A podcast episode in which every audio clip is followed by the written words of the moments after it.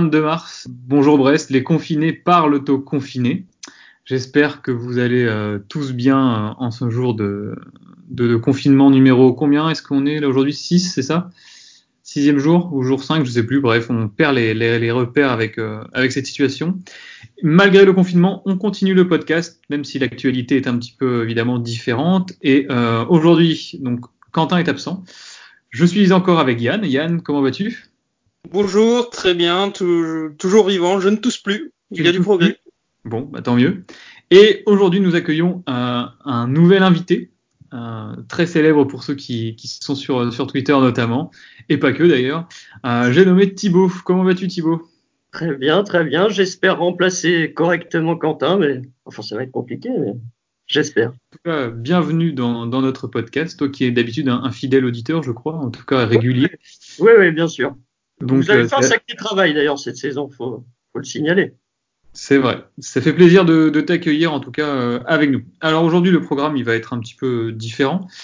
Euh, on va revenir d'abord dans un premier temps sur euh, bah, la situation globale du, du, football euh, français et donc de Brest évidemment hein, dans, dans, un second temps. On aura quelques news que tu as renommées, euh, je sais plus comment Yann d'ailleurs. tu as prévu de... J'aurais dit plutôt quelques points d'actualité, d'initiative autour du serve stop. Voilà.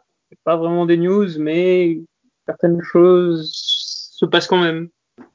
Très bien. Et ensuite, on parlera un petit peu de, ben, du bilan. Euh, on en a parlé avec, on va parler également avec Thibaut, euh, du bilan de la saison qui est pour l'instant arrêtée. Va-t-elle reprendre? On, se posera la question. Avec peut-être nos meilleurs moments, les moments les plus, euh, sympas qui ont été vécus depuis août.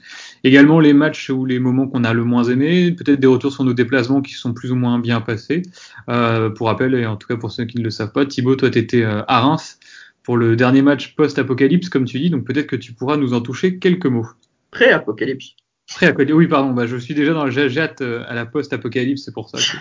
Euh, peut-être un premier point d'abord du coup pour commencer ce podcast sur euh, le, le, calendrier de Ligue 1 qui est officiellement suspendu jusqu'au 15 avril. Alors nous on enregistre, on est le dimanche 22, euh, donc c'est techniquement dans trois semaines que la Ligue 1 doit reprendre.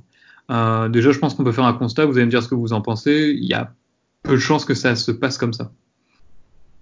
Ouais, je pense que ouais, ça devrait pas reprendre d'ici un moment. Enfin, moi, c'est mon avis personnel. Je suis ni expert médical ni rien, mais on est parti pour quelques semaines de plus. Donc, euh, ça devrait pas reprendre avant cet été. Euh, quid de si on joue euh, les derniers matchs euh, Il en reste combien d'ailleurs hein, Alors, on a fait 28 journées. Il en reste encore 10. Alors, pour Brest, ouais. donner parce que donc la liste, c'est 5 matchs à domicile, 5 matchs à l'extérieur qui restent à jouer théoriquement. À domicile, il y a Lille, Marseille, Monaco, Montpellier et Nîmes. Donc un programme quand même assez costaud. Et à l'extérieur, c'est Metz, Strasbourg, Paris, Nantes et Lyon. Donc euh, là aussi, un programme bien chargé et plutôt indigeste. 10, 10 ça reste calable en un été, hein, vu qu'ils vu qu'ils ont reporté l'euro. Reporté l'euro, mais ouais, à voir. Mais après, le problème, c'est que ça reste calable en un été, mais il faut aussi euh, penser à la saison suivante. Voilà, exactement, la préparation, c'est vrai. Ah, ça va, le calendrier finalement est, est assez compliqué. Et le, la suppression de la Coupe de la Ligue l'année prochaine tombe à pic finalement. Est-ce qu'on aura la dernière finale d'ailleurs? Ah ouais, exactement. Est-ce qu'on aura la dernière finale? C'est euh, rien n'est sûr. Du coup, on, on est vraiment dans, dans, dans l'expectative pour beaucoup de choses. Yann, tu en penses quoi toi?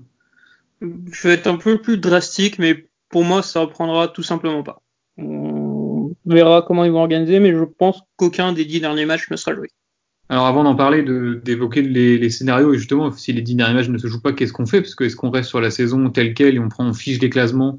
Est-ce qu'on reprend le classement de l'année dernière ou pas? Il y a des avis différents là-dessus. Euh, juste un petit point du coup euh, très très rapide sur la situation euh, en France aujourd'hui, hein, donc au 22 mars, ça peut évoluer, évidemment pardon euh, changer. Donc l'euro, comme tu disais, euh, Thibaut a été reporté en 2021. Donc ça, ça se jouera du 11 juin au 11 juillet. Hein, ça a été décalé complètement d'un an. Donc je pense que c'est euh, ce que les différentes ligues souhaitaient de toute manière euh, partout en, Europe.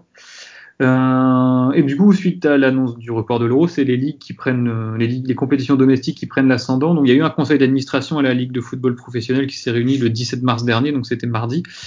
Euh, et donc c'est Didier Quillou qui est le directeur général, si je dis pas de bêtises, qui a rappelé que la priorité des priorités, c'était de terminer le championnat de Ligue 1 et de Ligue 2 absolument. compte tenu, hein, je cite, des, enjeux sportifs et économiques. Et il ajoute dans son communiqué que cette priorité est vitale pour l'avenir des clubs et du football français. D'accord? Donc euh, vraiment, ils vont essayer de tout faire, je pense, pour caser, même si c'est cet été ou quoi, ils vont faire en sorte de, de faire ça. Il y a un souci évidemment, c'est comment cumuler championnat et Ligue des Champions et compétition euh, intercontinentale, euh, qui doivent se continentale en tout cas qui doivent se jouer. Euh, tous les scénarios possibles sont étudiés concernant la mise en place du, calendrier pour terminer la saison. Et la LFP ajoute toutefois que l'ensemble de ces scénarios, c'est paraît évident, sont dépendants de la date de sortie de, de, la crise sanitaire. Du coup, concrètement, il faudrait boucler la saison avant le 30 juin, parce que c'est là que les contrats se terminent, en fait, euh, légalement. Euh, ça veut dire qu'à Brest, enfin, le 30 juin, ne seront plus sous contrat Johan Cour, euh, Jean-Charles Castelletto, Donovan Léon, euh, Gaëtan Bello, David Kiki, Ludovic Ball, Mathias Autrette, Kevin Mailly. Ça, c'est terminé au 30, le 1er juillet, normalement, sauf dérogation, quoi, prolongation, ils sont pas là. Paul Lann également à un an, mais avec une année en option, donc sera-t-elle levée on, peut l'imaginer dans cette situation. Plus les prêts, donc Mendy et Grand Cyr, qui eux retourneront euh, respectivement à Bordeaux et à Monaco. Donc ça fait du monde. Et euh, voilà, il y a la, date, enfin Noël Le Gret a évoqué la, possibilité de, décaler la date butoir du 30 juin au 30 juillet ou 30 août. Mais voilà, comment vous, est-ce que vous, vous organiseriez la fin de saison? Yann, tu disais que ça rejouerait pas, tu prendrais euh, peut-être les positions actuelles hein, pour figer le classement et repartir là-dessus l'année prochaine, sachant qu'il y avait encore 10 matchs à jouer, ou alors celle de l'année dernière, c'est...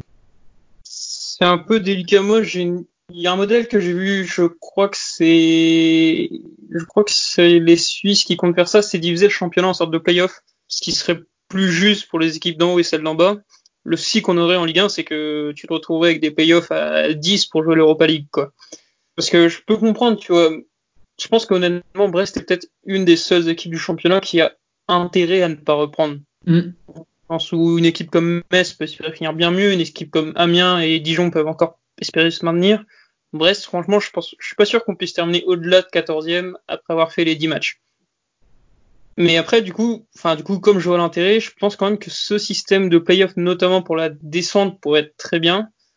Ça mais... permettrait peut-être de lisser les inégalités de calendrier. Mais ça, mais pourrait, voilà. mais ça pourrait nous pénaliser. Euh, oui. Parce que je sais pas si... entre le combienième et le combienième pour la descente. Ouais, voilà. C'est ça, bah, je considère que quand même, les 14e, on a 7 points d'avance sur le premier relégable, on devrait pas vraiment être concerné. J'aurais fait quelque chose entre le 15e et bon, ouais, mais le 20e par principe, mais. Est-ce que tu impliques Toulouse qui est complètement largué depuis un moment? Est-ce que tu impliques Amiens euh, dans le truc? Enfin, en plus, le, oui. le playoff, il est tellement adapté à notre modèle enfin, français, je trouve que ouais. quand même les barrages, mais c'est pas trop dans l'air du, enfin, dans, dans, notre mode de fonctionnement. J'ai du mal à imaginer euh, ce, ce genre de scénario. Thibaut, toi, t'aurais mis quoi en place, toi, si t'étais, si t'étais aux manettes, si t'étais Didier Quillot, là? Je, je, ne suis pas Didier Quillot. Non, mais je pense qu'on va vers un scénario à, à, la Olas, presque, en fait. Juste euh, figer et reprendre, euh, reprendre les, le classement euh, de l'an dernier pour ce qui est des places européennes. Et Toulouse descendrait pas dans ce cas. Enfin, du coup, ça veut dire pas de montée, pas de descente. Pas de montée, pas de descente, non. Enfin. On salue les Lorientais. euh, ce serait assez terrible pour Lens aussi. Hein. On, enfin, ça, ça nous, nous, euh, ça nous convient en tout cas. C'est sûr, c'est sûr. Après, c'est vrai que pour des clubs, ben, en fait, de toute façon, je pense pas qu'il puisse y avoir de justice parfaite dans cette situation. Il y aura forcément des clubs qui seront lésés ou, ou qui, qui en sortiront vainqueurs. Par exemple, si on pense à, à Lyon, euh, bah là, s'il prêche pour sa paroisse, il est actuellement septième, je crois, et donc il serait en Ligue des Champions l'année prochaine. Saint-Etienne, qui est complètement largué, serait en Ligue Europa. Euh, donc c'est assez euh, assez injuste pour pour des clubs pareil je sais pas je pense à qui par exemple Lille, enfin Rennes qui fait qui sera en Ligue des Champions qui n'y serait pas du coup oui, euh, je pense qu'ils vont moi je pense qu'ils vont vraiment tout faire pour pour essayer de jusqu'au bout de, de finir la saison mais la situation sanitaire fait que ben ça risque d'être compliqué quoi et puis après même si on finit la saison ça sera pas forcément plus juste parce que ça sera forcément sur un, un délai assez réduit et ce qui va ressortir, c'est que les équipes avec les plus gros effectifs seront forcément avantagées. Enfin, je veux dire, à Brest, on joue avec un noyau de quoi 20, 21 joueurs, grand maximum, la plus, et encore, je te dirais même plus 14-15 sur des titulaires euh, mm. fiables.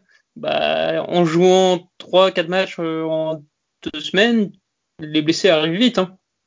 En plus, en parlant des blessés, c'est intéressant que tu en parles, parce qu'il y a eu euh, Benjamin Guy, donc le préparateur physique, du, club qui a parlé euh, là dans je sais plus c'était sur Bein je crois il était interviewé par Margot Dumont Euh, il estime que voilà pour une période d'inactivité, parce que là les joueurs s'entraînent un peu chez eux, mais c'est quand même pas, ça remplace pas l'entraînement. Donc une période d'inactivité qui sera d'une durée minimum de 15 jours, il faut au moins 15 jours de reprise en fait, comme si c'était une, nouvelle saison qui commençait. Donc après, à partir du moment où on pourra remettre le nez dehors et s'entraîner, il faudra encore 15 jours minimum avant que la saison ne, débute. Donc ouais, voilà, moi je, suis assez d'accord avec vous dans le sens où ça n'aura pas le temps de reprendre et je ne sais pas pourquoi les, décisionnaires, ne, enfin j'espère en tout cas qu'ils planchent sur, la question, savoir comment est-ce qu'on fait si c'est impossible de continuer. Quoi. Ouais, faut, faut pas casser les joueurs. Ouais. C'est sûr que il y a cette dimension de préparation physique qui va rentrer en compte. Hein. C'est ce qu'on disait tout à l'heure aussi, hein, euh, qu'il faudrait un certain temps, euh, que il faudrait un certain temps euh, avant de.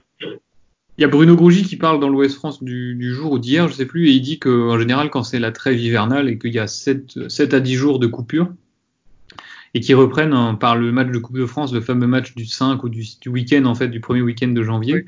Après avoir coupé pas tellement, finalement, et en ayant pu aller courir dehors et s'entraîner un petit peu dehors, euh, les sensations sont pas du tout bonnes. Il faut attendre le troisième, le deuxième et le troisième match pour retrouver ces sensations. Alors là, imaginez après une coupure de 15 jours minimum et qui sera certainement plus longue, euh, c'est effectivement la santé des joueurs euh, sera mise à mal, c'est certain quoi. C'est clair. Euh. Et, puis, même, on, le... arrête, on arrêterait la saison quand en juillet, en août, il faudrait euh, derrière qu'il y ait des vacances, une Plus nouvelle préparation physique. Voilà, c'est c'est inextricable. Il y a le, le, le, président du club de Brescia qui a parlé aujourd'hui, euh, et je pense que son, son avis peut-être, enfin son, sa prise de position peut être intéressante. Il a dit euh, à propos de la Serie A, elle se termine ici. Ce virus est comme la peste. Si quelqu'un veut le titre, qu'il le prenne avant la vie. Avant, il y a la vie, pardon, la vie, putain, on ne peut pas, on ne peut plus jouer cette saison. Je pense qu'effectivement, ce serait peut-être bien de couper là, d'attendre et de reprendre sur des nouvelles bases l'année prochaine, sachant que bah, là, c'est quatre forces majeures. La situation est comme elle est, et la santé d'abord, et puis le foot finalement passera après, quoi. À moins que, il y en a, bah après, le problème, c'est que c'est les dimensions économiques qui vont entrer en ligne de compte et qui vont euh, pousser les, les, clubs et, à jouer jusqu'au bout. Donc, à ce niveau-là, et les conséquences financières, j'ai regardé un petit peu de quoi il s'agissait pour être un petit peu plus précis. Euh, donc là, on parle clairement de la survie économique des clubs français. Donc, euh, ce qui dit plus de matchs dit plus de rentrées financières. D'accord Donc, il y a des rentrées financières, je vais les développer après, mais il y en a, plusieurs. Il y a dans l'équipe du 18 mars, il y a un dirigeant du foot français qui est anonyme, euh, qui dit que des clubs, euh, enfin que le marché des transferts estival va s'écrouler si ça, ne s'arrête, si ça ne reprend pas, et que euh, les clubs, des clubs feraient faillite en cas de, de championnat qui ne se termine pas. Donc, ça pourrait être également compliqué.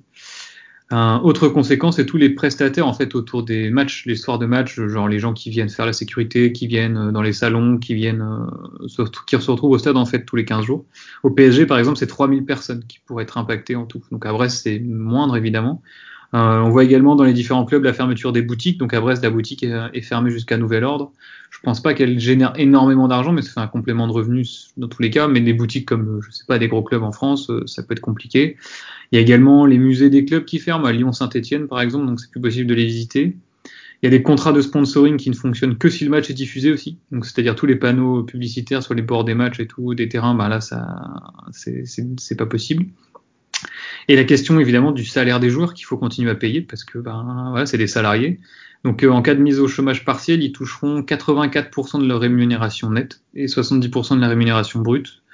Donc euh, pour les petits clubs, euh, ils sont un petit peu aidés par l'État parce que c'est 7000, enfin 6900 euros d'aide pour l'État participe à, à, hauteur de 6900 euros. Mais bon, c'est dans, dans le cadre d'un salaire d'un footballeur, c'est quand même assez, euh, assez minime, quoi. Donc, euh, voilà, est-ce que le Brest financièrement sera assez solide? En tout cas, j'espère que le club ne va pas souffrir trop. Mais il n'y a, pas des systèmes d'assurance? Je pense en particulier hein, aux droits télé, par exemple. Bah, en fait, il me semble que, et quand on voit les, c'est la même question que pour le règlement de la Ligue 1, comment est-ce qu'on fait si ça se termine? C'est que je crois, je suis pas sûr que les assurances prennent en compte le la crise sanitaire en fait. C'est euh, il y a peut-être la blessure, il peut y avoir euh, ce genre de choses, mais la crise sanitaire comme on la vit aujourd'hui, comme c'est jamais arrivé finalement depuis la grippe espagnole dans les années 1910-1920, a priori elle n'est pas prise en compte. Donc ça peut créer des vides euh, juridiques et des vides dans les assurances qui peuvent être terribles en fait pour les clubs.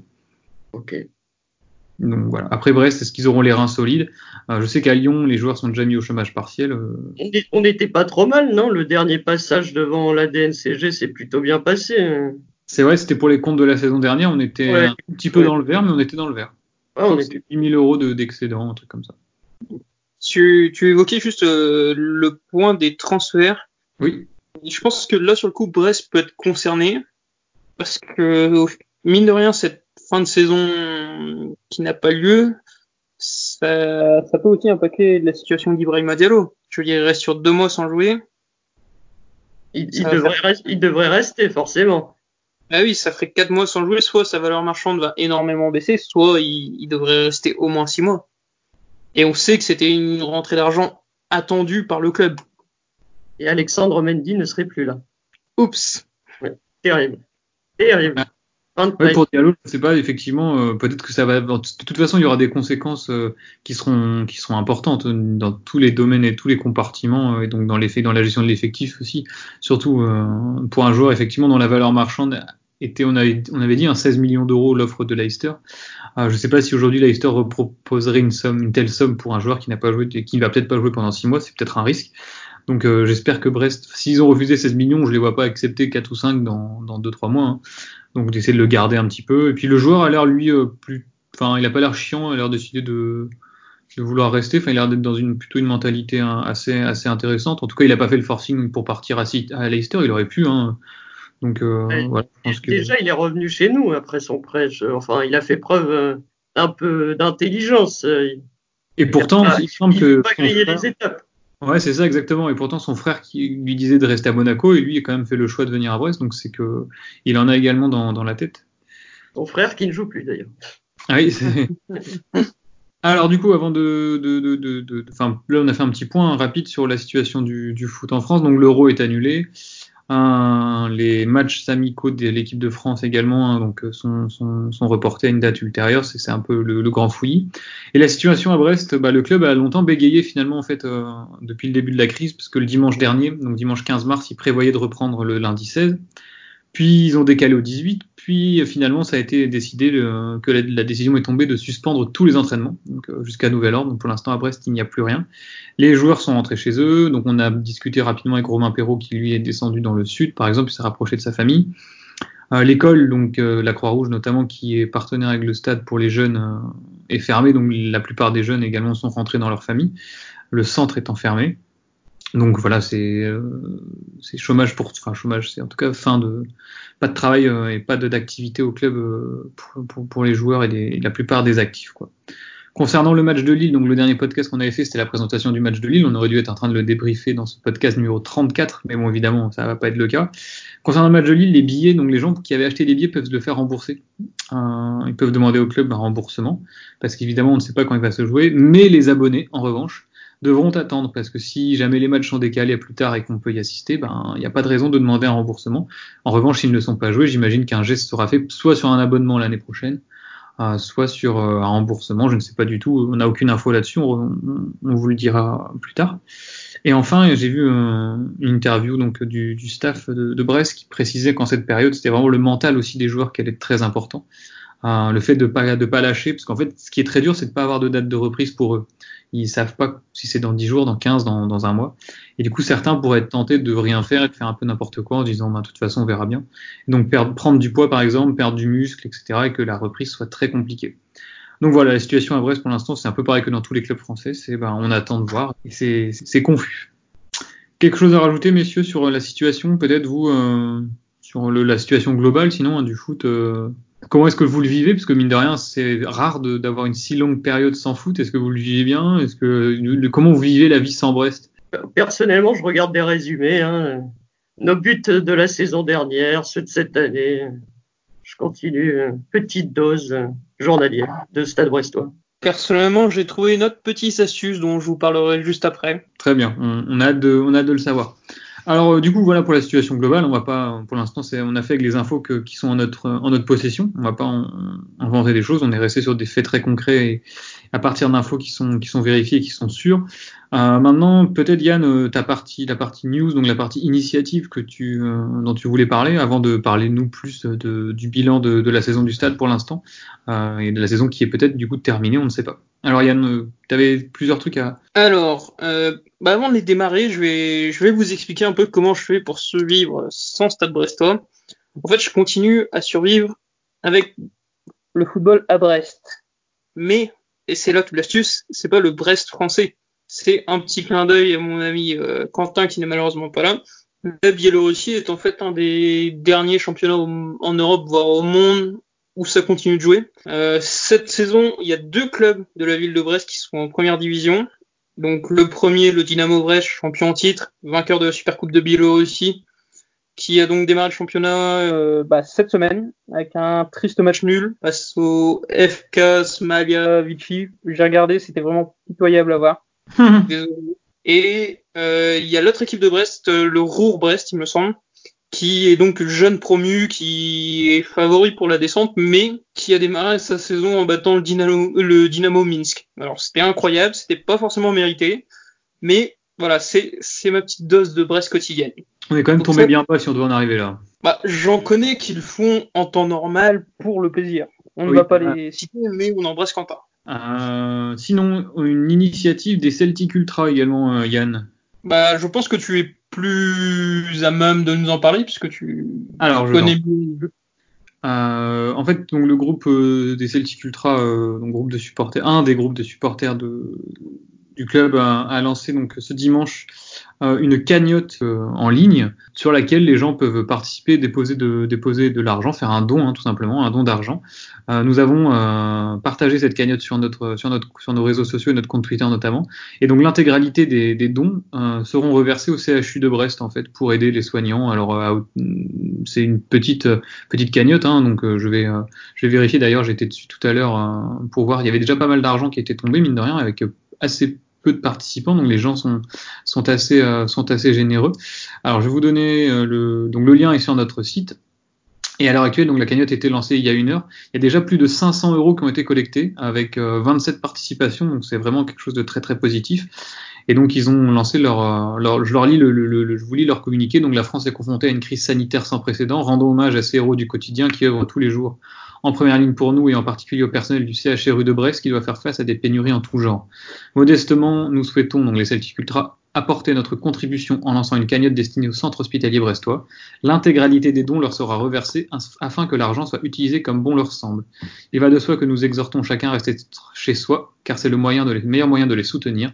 Force à tous ceux qui sont confrontés de près ou de loin au coronavirus, nous en sortirons plus fort. Alors en cette situation sanitaire exceptionnelle, je trouvais intéressant de partager leur, leur, leur initiative que je trouve très louable et, et, vraiment, vraiment très bien. Donc déjà 500 euros, c'est un beau, un beau geste. Je pense que l'hôpital sera, sera content de voir ça et que j'espère, en tout cas, j'espère que la cagnotte va monter. Euh, par ailleurs, d'autres initiatives, Yann, peut-être ou Thibaut. Je ne sais pas si vous avez entendu parler de certaines choses en particulier. Alors moi, j'en ai deux autres. Euh, la première qui est un peu dans, dans la lignée de ce que Thibaut fait pour avoir sa dose de Stade Brestois, c'est ouais. la page Facebook allebrest.com tenue par euh, l'ami Maxime qu'on salue qui poste tous les jours un petit souvenir du Stade Brestois euh, de sa dernière décennie. Donc, il y a évidemment euh, le résumé match contre Lorient, mais il y a aussi des trucs plus anciens. Là, euh, par exemple, avant-hier, c'était le but de Cédric Fabien en 2010. Donc, c'est tous les jours. C'est la petite dose quotidienne. Ça fait du bien. Enfin, en tout cas, ça fait pas de mal. C'est peut-être plus orienté vers les jeunes, même si je sais que François est un potentiel joueur. Euh, Samuel Grand-Cyr invite les supporters brestois, mais pas que, à venir l'affronter en fait euh, sur FIFA 20. Donc voilà, il a posté un message sur Twitter. Euh, là, je crois qu'il va affronter que trois personnes, mais en fait, ça me surprendrait pas que ce genre d'initiative soit répété de la part de Samuel Grand-Cyr, mais aussi de la part d'autres joueurs. Donc franchement, n'hésitez pas à les suivre sur les réseaux sociaux. Ils seront les premiers à poster des messages du genre pour vous occuper et pour s'occuper eux-mêmes. Sachant que je pense que certains joueurs de l'effectif brestois sont très très costauds. Bah moi je, je veux bien mais j'ai même pas le jeu encore donc pour l'instant ça va être compliqué. J'ai pas le, je, suis resté à FIFA 16 hein, donc bah, c'est très bien donc on était en Ligue 2 à l'époque bravo. Oui oui oui je, je fais des petits Brest guingants je m'amuse.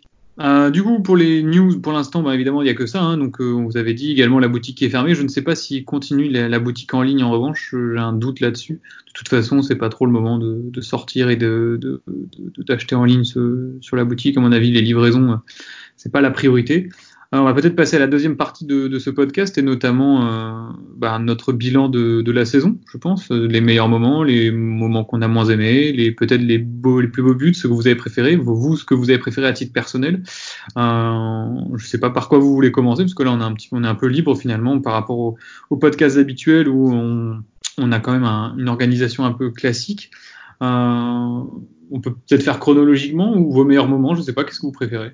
Peut-être commencer par un avis global Ouais, ouais. honneur à l'invité peut-être. Sur, sur l'avis global donc Oui. globalement, je trouve que je trouve qu'on a fait une très bonne saison. Hein. évidemment, il y a deux visages à domicile et à l'extérieur, mais bon, on peut pas en demander beaucoup plus. Et on savait, en signant Dalloglio, qu'il y aurait certains non-matchs. On avait pu voir hein, qu'à Dijon, il avait l'habitude hein, de se prendre euh, des roustes.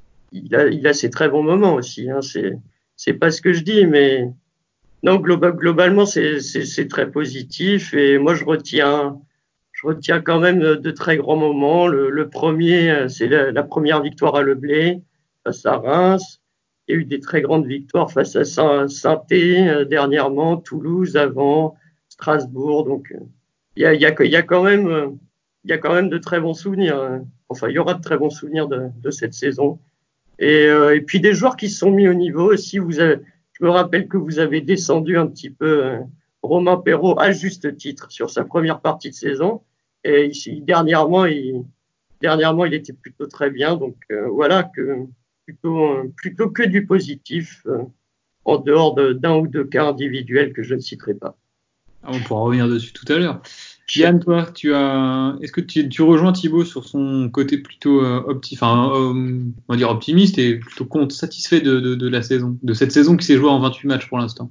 Oui, totalement. Euh, je rejoins notamment sur la question des émotions, parce que voilà, on va dire que je tape un peu gratuitement, mais mettez-vous à la place d'un supporter de Metz ok, Metz semble bien parti pour se maintenir, mais qu'est-ce qu'il a dû se faire chier cette saison?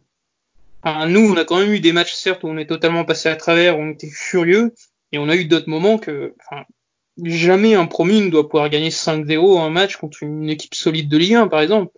Enfin, c'est voilà, on est passé par tous les états d'esprit, les très positifs, les très négatifs, et puis au final, bah, c'est un peu tout ce qu'est le football, c'est-à-dire des émotions. Donc franchement, grande satisfaction pour moi. Ouais, de mon côté, ouais, c'est plutôt quand même un ensemble qui est, satisfaisant. 34 points en 28 journées, bon, on aurait signé, je pense, tous euh, au début de la saison si on pouvait, euh, si on avait proposé ça. Hein. Euh, effectivement, il y a eu des très beaux matchs pour repenser à celui de Strasbourg. Hein. C'est un dommage qu'il joué, qui se soit joué un mardi soir ou mercredi soir, je sais plus bien. C'était, ça gâché un peu le plaisir. Mais j'ai également des bons souvenirs, même des matchs qu'on n'a pas forcément gagné. Le match à domicile contre Lyon, où vraiment, on fait une première mi-temps, même si, enfin, on est, on, ils ouvrent le score, on égalise très rapidement. C'était vraiment un super match avec beaucoup d'intensité et tout. Après, c'était un Lyon qui était faible en face, ok, mais quand même, euh, il fallait, il fallait le faire. Euh, le match face au PSG qu'on perd, je trouve qu'on se défend aussi super bien et euh, la défaite est plutôt imméritée. Match nul n'aurait pas m'aurait pas semblé euh, scandaleux. Après, ouais, c'est des, souvenirs aussi du mois d'août, les, enfin voilà, la reprise de la Ligue 1, voir Brest évoluer à Geoffroy Guichard, voir Brest évoluer à Bordeaux, c'est quand même des images sympas, des matchs où Brest a également produit de belles choses, hein, parce que finalement on perd pas à Saint-Etienne, on perd pas à Bordeaux. J'ai toujours, par contre, j'en ai déjà parlé dans les précédents podcasts, des remarques à faire et des critiques sur les matchs à l'extérieur chez les équipes un peu plus faibles. On prend quand même 4-0 à Nîmes, 3 à Dijon. Bon, ça me, ça m'embête un petit peu, mais bon, toi t'en as parlé Thibaut, c'est aussi, on savait qu'on pouvait avoir ce genre de, de, passage à vide avec Olivier Dalloglio. Et euh, quitte à choisir, effectivement, peut-être avoir cette, ce parcours en dents de scie, mais avec des émotions qui vont très haut aussi, plutôt qu'un parcours linéaire et un peu anonyme, quoi. Pourquoi pas? On savait très bien qu'on jouerait pas le titre, évidemment. Et si on approche le maintien en ayant vécu de belles émotions, ben ouais, ce serait carrément du plus, sachant qu'on a de quoi progresser pour la saison prochaine. Quoi. Oui, et qu'on a vu, enfin c'est mon avis, je sais pas si tu partages qu'on a quand même vu du progrès par rapport au début de saison, ouais, soit individuellement et collectivement. Enfin, c'est tout bête, mais même si Olivier Dauglio disait contre Reims qu'on avait été naïf, je trouve que c'est beaucoup moins le cas qu'en début de saison. Ah ben, en début de saison, on a perdu sacrément de points qu'on n'aurait jamais dû perdre. On pense à Toulouse, on pense à Saint-Etienne. À Nîmes, il me semble qu'on est mené très rapidement au score aussi. Je crois que c'est au bout de 5 minutes. Euh, on, on, est déjà mené. Enfin, on prend un contre. On est tous. Ah oui, je me souviens. On, est, on a un corner. Il y a un corner pour nous. Et on ouais. se fait contre à l'extérieur au bout de 5 minutes. Voilà, ça c'est des erreurs de jeunesse que je pense effectivement. Peut-être qu'on ne reproduirait pas. Mais après, il y a les joueurs qui ont progressé de manière collective, mais individuellement. Tu parlais de Perrault. Euh, Thibaut, c'est vrai qu'il fait partie de ces joueurs qui sont mis au niveau. C'est difficile aussi de ne pas citer Belkebla Diallo, qui se, enfin, finalement ont joué, enfin, Diallo, il a joué quoi, six mois en Ligue 2 l'année dernière en fait. Ouais, ah, finalement, il a, il a commencé à Niort, vous, vous y oui, étiez d'ailleurs. Il a commencé à Niort et il a fait, il, a, il est monté en, en puissance hyper, hyper vite. après, voilà, c'est quand même un, un bilan plutôt, ouais, plutôt très satisfaisant. On n'est pas là pour mettre des notes, mais effectivement, ce serait bien, bien au-dessus de la moyenne, je pense, pour, pour ce qui a été fait pour l'instant. Peut-être maintenant revenir sur ce qui vous a le, enfin ce que vous avez le moins aimé cette saison. Ça peut être sportif comme pas sportif, ça peut être en, extra, en extra sportif, hein, je, ce que vous voulez. Je sais pas, l'œuvre d'Alexandre Mendy en général, on va dire. Pour toi, c'est le flop? Ouais, je le ressortirais lui. Il fait, une, il fait une sacrée entrée à Toulouse quand même, qui, euh, qui nous aide sacrément sur, sur ce match. Mais en dehors de ça, son attitude ne me plaît pas non plus. Euh, l'arrogance quand il célèbre sur le but face à Strasbourg. Enfin, c'est un, un, tout. C'est pas seulement le joueur qui est quand même sacrément limité techniquement, qui est un bel athlète, mais qui est sacrément limité techniquement. C'est aussi l'attitude que, que je peux pas blairer, pour le dire comme ça. Donc voilà, on veut dire euh, Mendy. Je pense qu'on te rejoint, en tout cas, moi, perso, à titre personnel, je te rejoins sur, sur le constat que tu fais. Yann, toi, tu as un, un une déception cette année Une ou plusieurs déceptions peut-être? Hmm, bah, On en a parlé très légèrement en début de saison, après on a arrêté. C'est autant sportivement, je trouve qu'on s'est vraiment mis au niveau Ligue 1, autant tout ce qui va à côté, euh, que ce soit bah, l'accueil au stade ou la communication euh, du club, on reste quand même un club de Ligue 2. Ça me dérange un peu. Après, voilà, euh, on a visiblement un an de plus pour se mettre au niveau, mais enfin, on comparait à Reims euh, la dernière fois avec euh, Quentin, et, Quentin pendant le podcast. C'est vrai qu'on fait quand même tâche à côté. Après, ouais, on avait dit que Reims, ça pouvait être aussi un, modèle, parce que finalement, ils sont montés qu'il y y a que deux ans. Bah, Thibaut, tu étais au match, toi, donc la défaite 1-0. Tu as pu voir en direct le penalty d'Alexandre Mendy, donc je pense que ça fait partie de tes grands moments de, de supporter de Brest. Euh, comment est-ce que tu as vécu ce match au niveau du stade, de l'accueil de, Est-ce que tu t'es senti dans quelque chose de dimension supérieure à Brest ou pas vraiment? Non, pas du tout. Il y avait bah, il y avait très peu de monde sur moi à cause du coronavirus. Hein, D'ailleurs, hein. ça commençait déjà un petit peu à se répandre. Mais globalement, euh, l'ambiance était vraiment très mauvaise. Hein. Ça, pour le coup, faut insister là-dessus. Hein. Le blé, on a un peu de la chance, je pense. L'ambiance était euh, catastrophique. Sur, l'accueil, oui, bon, après, sur, la, sur la, qualité de l'accueil, elle est bien meilleure. Hein. Que ce soit, oui, euh, la billetterie, tout, enfin, bon, c'était vraiment très bien géré de, ce côté-là. Mais bon, pour ce qui est du match en lui-même, ouais, le, le, tournant, vous l'avez dit, c'est le penalty de Mendy, mais, mais du, du stade, il, est, il me paraissait très mal tiré, mais j'ai revu la vidéo, il est, enfin, il me paraît moins mal tiré euh, quand je regarde la vidéo que, que du stade je sais pas ce que vous en pensez, vous. Ah, on pas, moi, je l'ai on l'a pas vu du stade, donc c'est difficile à dire, mais il est quand même parti. Enfin, Quentin en parlait au dernier podcast, et il avait, d'ailleurs, il avait fait un petit coup de gueule à, ce sujet. Euh, c'est vrai que bah, t'as pas le droit, quoi, de, de, de mettre aussi peu d'application et d'implication dans ton geste. Euh, quand tu tires un penalty que t'es attaquant, et on dirait qu'il fait vraiment euh, la, la, passe au gardien. J'ai pas l'impression qu'il qu'il ait vraiment de la conviction dans son geste, quoi. Ça, moi, ça m'a choqué. Il a tiré un péno comme si on gagnait déjà 4-0, quoi. J'ai une question là-dessus. Est-ce qu'on les travaille? Est-ce que est-ce qu'on a euh, des, des, des, séances spécifiques euh, J'avais cru entendre, c'était pas Chardonnay qui avait rebondi là-dessus euh, après le match. Je, sais je j'ai pas entendu l'info, mais en tout cas, s'il les travaille, il les travaille pas très bien parce qu'on est à 4 pénaux loupés sur 5 cette année. Et mine de rien, c'est des points qui s'envolent parce qu'à Reims, si tu ouvres le score, bon évidemment, tu sais pas comment ça se passe derrière, mais ça peut être un, un tout autre match. On avait raté contre Nice, si je dis pas de bêtises, à domicile. Charbonnier, ouais, Toulouse également. Et euh, le penalty de Batokyo contre, Bordeaux. qui est également euh, très très mal tiré avec très peu de conviction. Ouais, il y en avait un autre, il me semble. Je crois pas. Il y avait ah, Ngoma qui l'a marqué d'ailleurs. Hein, c'est ça. C'est Ferris. C'est Ferris, ouais, effectivement. Ah, moi, j'avais une question pour vous, donc rien à voir avec les pénalties, enfin un petit peu finalement, parce que il en a tiré. J'aimerais savoir votre avis, votre ressenti tous les deux sur la saison de Gaëtan Charbonnier. Alors, je vais, je vais répondre en premier. Euh, je, je pense que le, vrai tournant, c'est quand, c'est il a été absent sur le match face à Amiens. Enfin, j'ai compris à ce moment-là qu'on pouvait pas jouer sans lui personnellement, donc euh, j'ai un peu changé euh, d'avis, d'attitude à partir de ce moment-là. Je lui en veux même pas de ces occasions ratées tellement essentiel que, que je pourrais tout lui pardonner. Parce qu'avant Amiens, avant que Yann tu puisses rebondir, avant Amiens, tu étais un petit peu contrarié contre lui, du coup, c'est ça que tu veux dire? Un, petit peu, oui. Mais, bah, je, dois, avouer que j'ai complètement changé d'avis. Hein. Après Amiens, justement. Bah, moi, je rejoins du coup sur l'idée d'indispensable, et là aussi avec le tournant d'Amiens, comme, euh, comme dit Thibaut. Après, c'est sûr, je pense qu'il sera le premier à le dire. Il n'a pas fait du mieux qu'il pouvait. Il y a eu des matchs où vraiment il n'a pas été là, que ce soit dans la réussite ou dans l'implication. Il peut faire mieux et je trouve ça limite rassurant parce que qu'est-ce qui l'empêche de faire mieux l'an prochain Je ne sais pas, mais ça reste globalement une bonne saison et on s'est rendu compte sur plusieurs matchs que même mauvais, on a besoin de lui. Il y a un aspect mental certain parce que justement, je, vous disais que j'avais regardé un certain but euh, de l'an dernier. C'était une vraie machine l'an dernier. Je revois des buts euh, que, comme face à Ajaccio, le, deuxième euh, en deuxième partie de saison à l'extérieur, il frappe, on, sait qu'elle va dedans quoi. Enfin, c'est quand même c'est quand même un peu hallucinant de, de voir à quel point il a changé là-dessus la saison dernière et cette saison. Après, c'est pas le seul joueur qui marque énormément en Ligue 2 et qui a du mal en Ligue 1. Il y a un de qui, qui est sorti de cette semaine, enfin dans le France Foot de cette semaine, qui montre justement la difficulté de passer la marche entre Ligue 1 et Ligue 2, même si lui connaissait déjà le niveau Ligue 1. Euh, après, faut aussi, ben, tu l'as dit Thibaut, il a aussi changé un peu sa manière de jouer. Et il n'est plus finalement dans le même rôle exactement devant comme l'année dernière, parce que maintenant il y a aussi un Cardona, etc., qui peuvent remplir cette fonction. Donc il est peut-être plus dans un travail euh, de, de, de remiseur, de, de, il participe peut-être plus au jeu aussi avec le ballon, sachant que Mathias Autrette n'est plus forcément un, tout le temps aligné.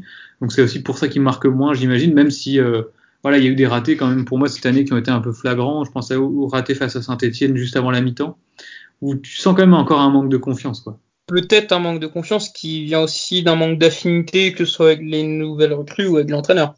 Surtout euh... l'entraîneur, j'ai l'impression qu'il n'y a pas, il y a pas l'air d'avoir le, le, le, feeling comme, comme il pouvait y avoir avec Furlan. Il y avait une vraie alchimie, effectivement, l'an dernier.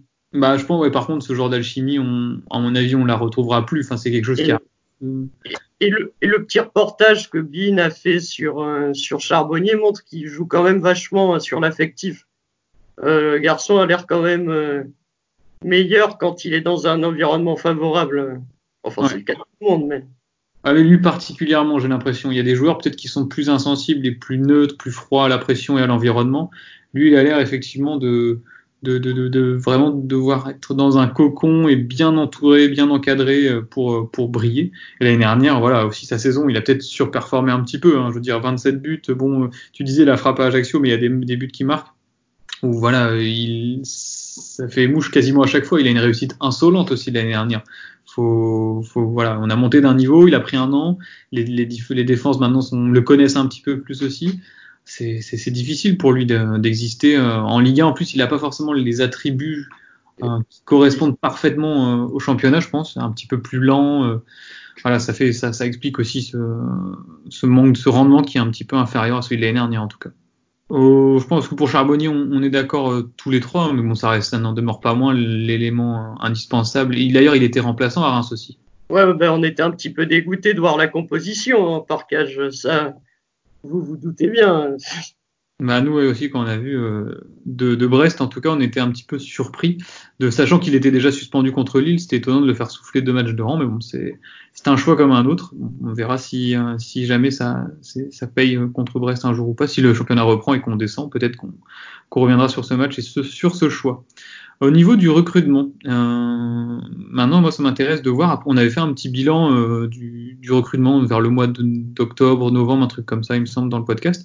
On n'est pas revenu dessus depuis.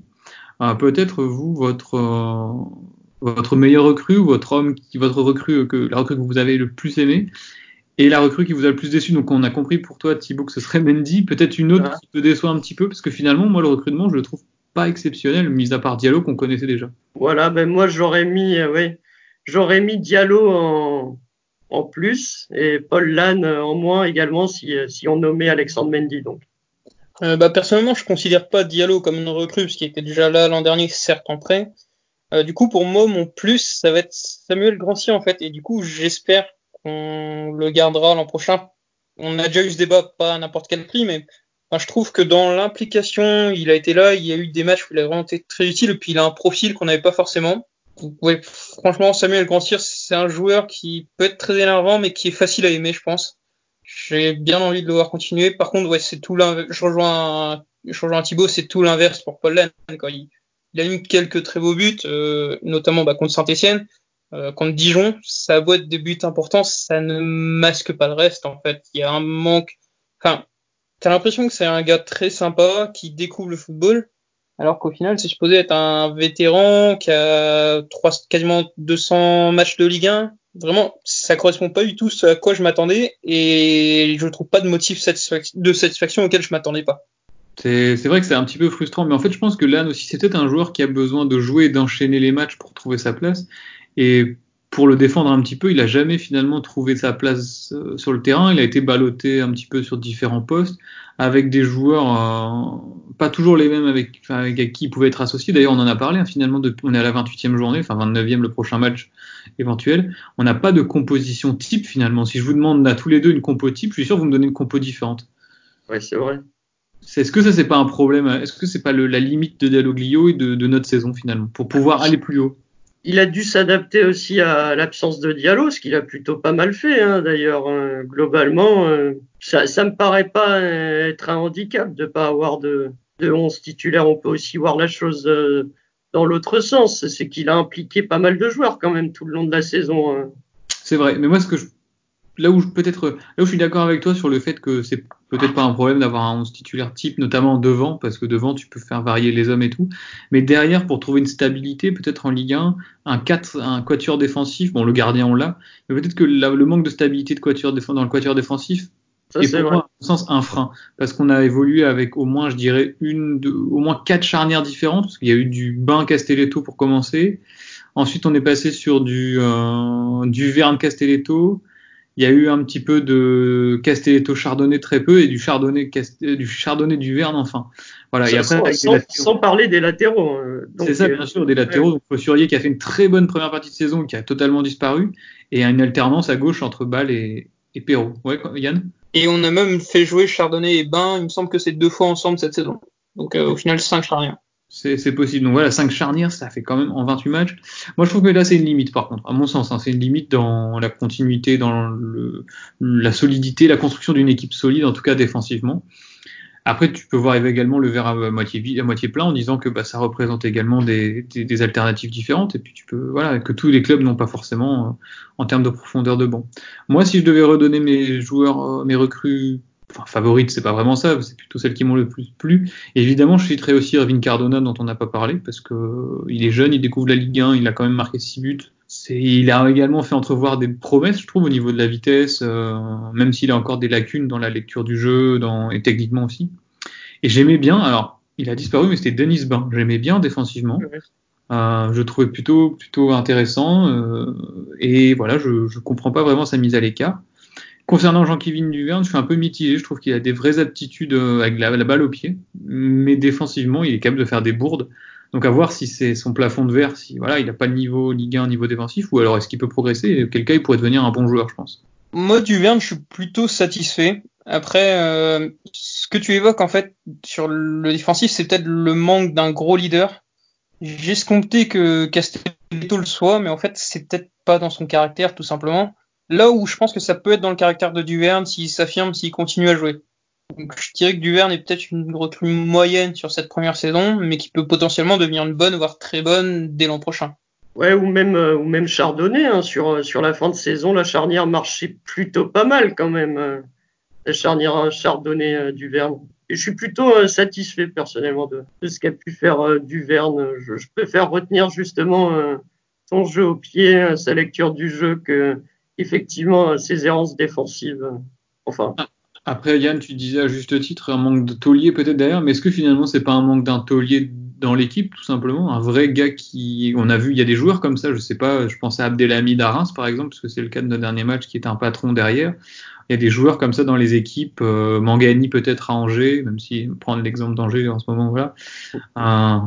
des, joueurs dans des différents clubs qui, représentent l'identité du club et qui représentent aussi peut-être une certaine force d'influence au niveau face aux arbitres. Euh, on peut penser à des Cahuzac par exemple euh, à Lens, des, des Lemoine à Lorient aussi qui sont un peu des vieux de la vieille.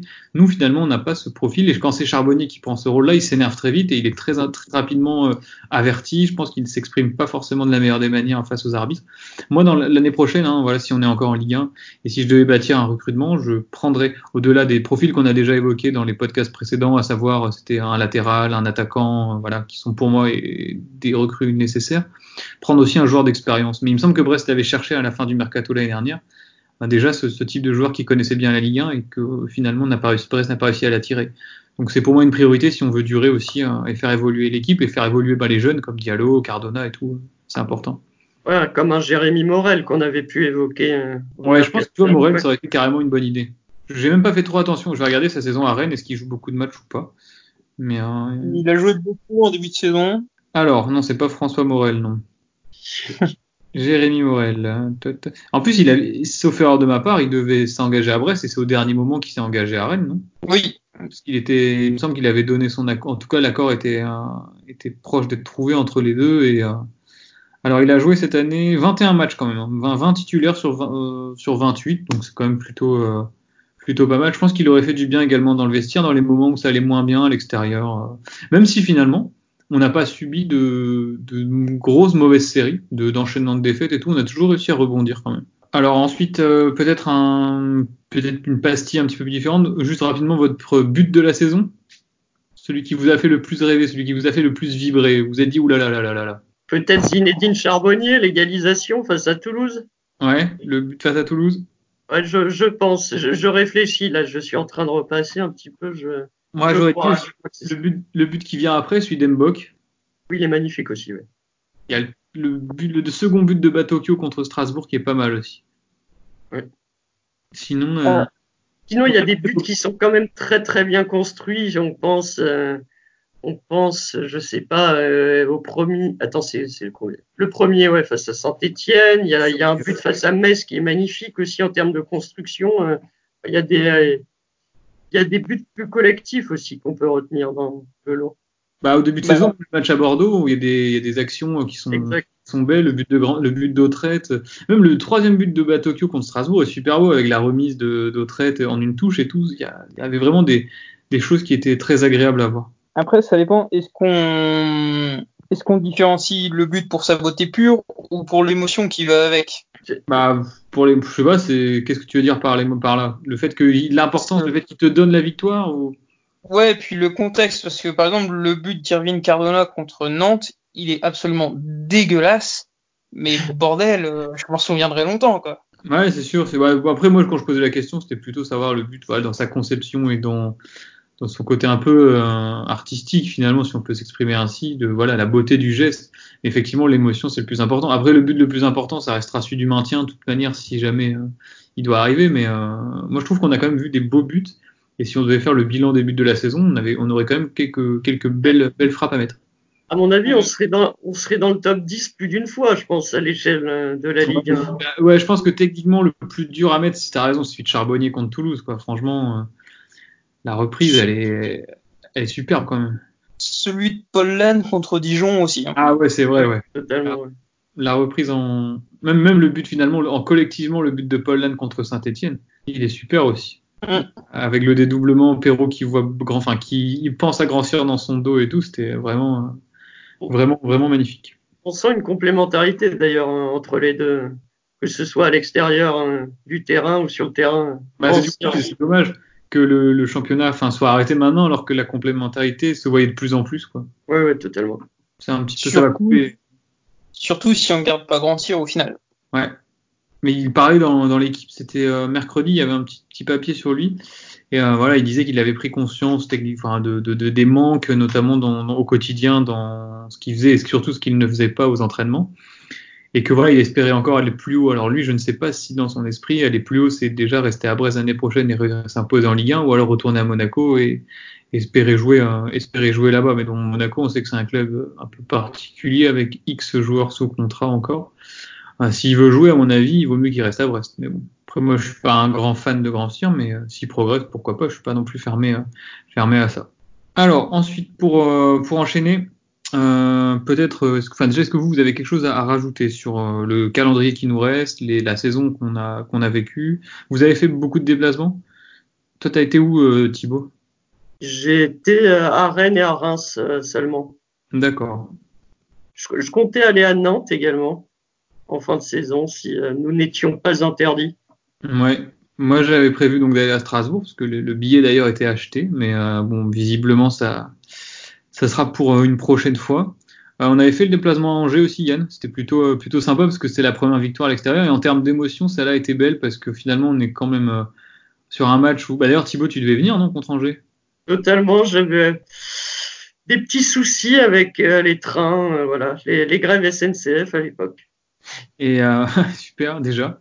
Et ouais, le match à Angers, moi, Yann, c'était un bon souvenir pas dans le contenu évidemment parce qu'on n'avait pas été très bon, mais le fait de gagner comme ça, c'était un peu fondateur pour l'équipe et on enchaînait trois victoires consécutives et si on en est là aujourd'hui avec 34 points, cette série elle y est aussi pour beaucoup, je pense, et dans la construction de l'équipe. Quoi. C'était cool euh, de voir voilà un parcage quasiment plein, euh, les joueurs en, fusion un petit peu avec le parcage à la fin du match. Le premier but de Cardona, c'était voilà un match. Hein. Finalement, Cardona il marque son premier but assez tard parce qu'Angers c'est pendant les vacances de, de la Toussaint et voilà, il en est déjà à 6. Donc voilà, c'est une réussite aussi ce, ce, recrutement. Et en tout cas, un match que moi j'ai bien aimé. J'avais fait Bordeaux aussi. Bah pareil, j'ai bien aimé. En fait, quand on se déplace, visiblement, ça se passe relativement bien. On devrait peut-être être plus présent à l'extérieur, c'est ça que tu veux dire? Peut-être. Quentin était, à, Quentin était à Lorient, je crois, en coupe. Donc euh, c'était un peu moins. Et, pourquoi cette absence à Rennes, Franche euh, On n'avait pas eu l'occasion d'en discuter.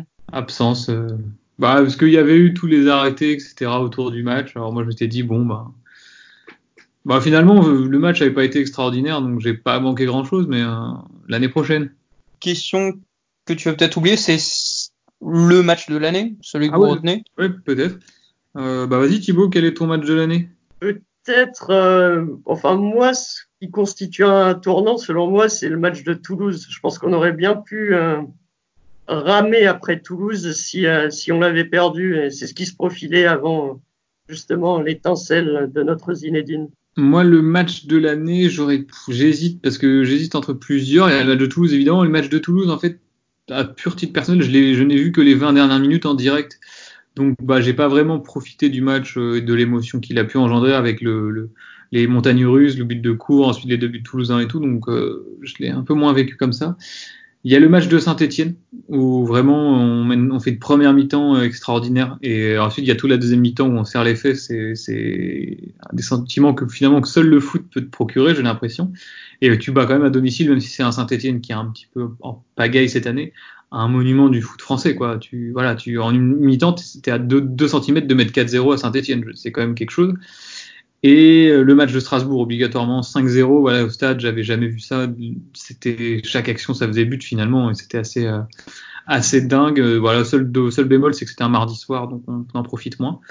Mais voilà, ces deux matchs, Strasbourg et Saint-Etienne, resteront pour moi les les deux plus beaux matchs de la saison. Euh, bah moi, j'étais pas à Strasbourg, mais ça va quand même à Strasbourg parce que contrairement à Saint-Etienne, c'était clairement, enfin, c'est un match qui sort de nulle part. Quoi. On met 5 buts, mais on n'a pas cinq occasions franches. J'étais vraiment de mon écran, devant mon écran en mode, mais il se passe quoi là en fait? C'est quoi ce truc? Ah, D'ailleurs, j'ai une petite anecdote. Enfin, c'était le, je sais pas si vous l'avez lu dans le, je sais plus dans quel journal c'était, ça date un petit peu. C'était le père de Batokyo qui est en Argentine, qui en fait, il a, qui a sur son téléphone portable les notifications euh, de, du stade brestois quand il y a des buts. Et en fait, il a reçu sur téléphone trois fois Batokyo, Batokyo, Batokyo. Le but de son, il croyait que ça buguait en fait. Du coup, il disait non, mais il y a un problème et tout. Et finalement, il s'est rendu compte que son fils avait marqué trois buts. Et du coup, ça me fait marrer de savoir qu'en Argentine, il y a un gars qui était, je sais pas où, dans un village ou dans une ville, qui a vu ben, le gars du stade Brest et son fils. Je trouvais ça l'histoire assez sympa. Et en tout cas, pour Batokyo, c'est aussi, bah, il a fait, c'est lui, c'est le match de sa vie, franchement. Mais, mais, même pour en revenir à Batokyo, je trouve qu'il s'est bien adapté sur, sur la fin de saison, même physiquement, il, il était plutôt bien. Hein. Ah, il a bien enchaîné les matchs. Hein. Ah oui, il a bien enchaîné. J'y croyais pas trop, à vrai dire, en début de saison. Ah, il joue aussi un nouveau poste un petit peu plus bas. Voilà, ça, oui. Ça lui correspond bien à domicile, peut-être un peu moins à l'extérieur, par contre. Oui, c'est vrai il, doit, il faut défendre et tout. Et Quentin disait d'ailleurs précédemment qu'à l'extérieur, souvent, lorsque les équipes faisaient un peu de, de, de pressing et, et un, nous poussaient un peu dans nos retranchements, lorsqu'il y avait des longs ballons, des centres, ben, il était un peu inexistant finalement dans, la défense, dans le jeu de tête et tout. Donc euh, voilà, c'est un peu sa limite peut-être, mais moi j'aime bien effectivement. Je trouve qu'il est assez assez beau à voir jouer, euh, assez, enfin il, il, est assez technique, il porte bien le ballon, il distribue bien le jeu. Donc euh, c'est assez sympa de le voir à ce poste de numéro 6. Un peu comme Grougy en fin de carrière, finalement. Ouais, ouais, c'est un peu le genre, j'en parlais, mais c'est clairement, je sais plus pour qui je disais ça, mais c'est clairement le genre de joueur qui te donne envie de l'aimer, quoi. Dans le comportement, c'est incroyable. Ouais, bah, il a la grinta argentine, de toute manière. Hein. Tu sens que le gars, il, a, il en a envie, quoi. C'est pas le cas de toujours à Brest, mais lui, 24 titularisations, 24 matchs cette année, 16 titularisations. Donc, euh, il a fait une, plus qu'une demi-saison, finalement. C'est, c'est plutôt, voilà, c'est plutôt bien. Et trois buts, donc trois buts dans le même match, évidemment. Mais, euh, voilà. je sais pas, par contre, au niveau de son contrat, où est-ce qu'il se situe, lui, euh, mais je pense que, je pense qu'il reste encore, euh, parce qu'il est arrivé il me semble qu'il est arrivé en janvier dernier d'ailleurs, si je dis pas de bêtises, en janvier 2019. C'est ça. Oui. Donc, euh, à mon avis, il doit avoir encore un an de contrat, un an de contrat ou un an et demi. Voilà, je pense qu'on a fait un petit peu le tour de ce qu'on pouvait dire. En tout cas, l'idée c'était un peu d'apporter de, de la nouveauté, enfin, et de, de l'actualité autour du stade. D'aller De, enfin, faire de l'actualité sans actualité, c'est pas facile, hein, mine de rien, de, de donner des, des informations, de revenir un petit peu aussi sur la saison, sur nos meilleurs moments, les moins bons. Euh, on n'a pas parlé du pire match, là vraiment la daube. Euh, il y a le match à Nîmes et le match à Dijon. Pour moi, c'est vraiment les deux, les deux points noirs de la saison, c'est ces deux-là. Angers pour moi quand même, parce que Ah oui, exact. Ouais. Angers tant sur, euh, enfin, tant sur le déroulé que sur le sentiment d'impuissance. Dans le sens où Nîmes, Dijon, on s'est dit ouais bon, on est passé à côté, voilà. Là Angers, je ne vous ai pas trouvé à côté de la plaque, mais tout simplement impuissant.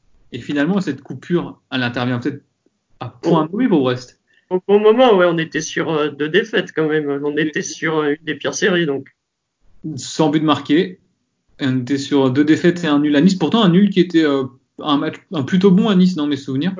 Dans le contenu, plutôt très bon, oui. Enfin, j'ai trouvé. Moi aussi, je, je trouve que c'était. euh, je voyais des Niçois qui étaient déçus. Pour moi, je trouve qu'ils s'en sortent presque bien avec le point du nul. Nice, euh, tant Brest avait été plutôt euh, plutôt bon ce jour-là. Mais effectivement, voilà, on a coupé euh, peut-être au bon moment avant d'arrêter de, de jouer un Lille qui était en pleine bourre. Et nous, un petit peu au fond du trou, finalement, voilà, ça, ça peut-être, peut-être qu'on, si ça reprend et qu'on joue Lille, on va prendre une claque aussi, je sais pas, mais c'est en tout cas, ça nous fera pas, pas trop de mal. Euh, euh, J'espère que ça va reprendre. Après, on, on commençait à avoir un petit peu peur, mais je, je nous aurais bien vu taper un gros à le blé sur la fin de saison, un, un Lille ou un Marseille. Je, je, je nous aurais bien vu faire ça, en tout cas. Ouais, c'est dans, dans les cordes de, de cette équipe. C'est dans son ADN, je pense, de sublimer face au gros. Euh, T'as raison. Et parfois de sombrer contre les gens, les, les équipes de notre championnat et de, de faire des bons matchs. Finalement, même contre le PSG, on avait été plutôt très bon euh, dans l'implication, dans, dans, dans le jeu. Alors, on voit que des équipes comme Monaco ou Marseille sont, ne sont pas imbattables non plus. Quoi. Monaco, Non. ils ont fait un nul à Dijon, je crois. Ils ont perdu, ils ont failli perdre à Amiens. Ils ont gagné dans le temps additionnel, mais voilà. J'espère qu'on va les jouer parce que c'est mine de rien pour, pour ce genre de match qu'on est monté en Ligue 1 aussi, quoi. Pour les, enfin, pour qu'on puisse voir ce, ce genre de rencontre à le blé, c'est Lille, Marseille, Monaco, Montpellier. C'est quand même pas n'importe qui en Ligue 1. Je serais frustré, même de pas pouvoir aller au parc, par exemple. Je pense que tu, tu Ouais. comptais y aller aussi, Thibaut, et, enfin Yann aussi peut-être? Ouais, en, en tant que Parisien, oui, euh, j'y serais allé, oui. Ça aurait été, euh, ça aurait été bien, voilà. Donc pour l'instant, en tout cas, on vous tiendra informé hein, dans un podcast euh, suivant sur euh, sur l'évolution de la saison. On ne sait pas si on en fera autant de régularité qu'habituellement, mais on va attendre qu'il y ait quand même des choses à raconter. Mais euh, on espère en tout cas ne pas finir la saison sur euh, une 28e journée. Ce sera un petit peu frustrant, même si techniquement ça se termine maintenant. Brest serait en Ligue 1 l'année prochaine du coup.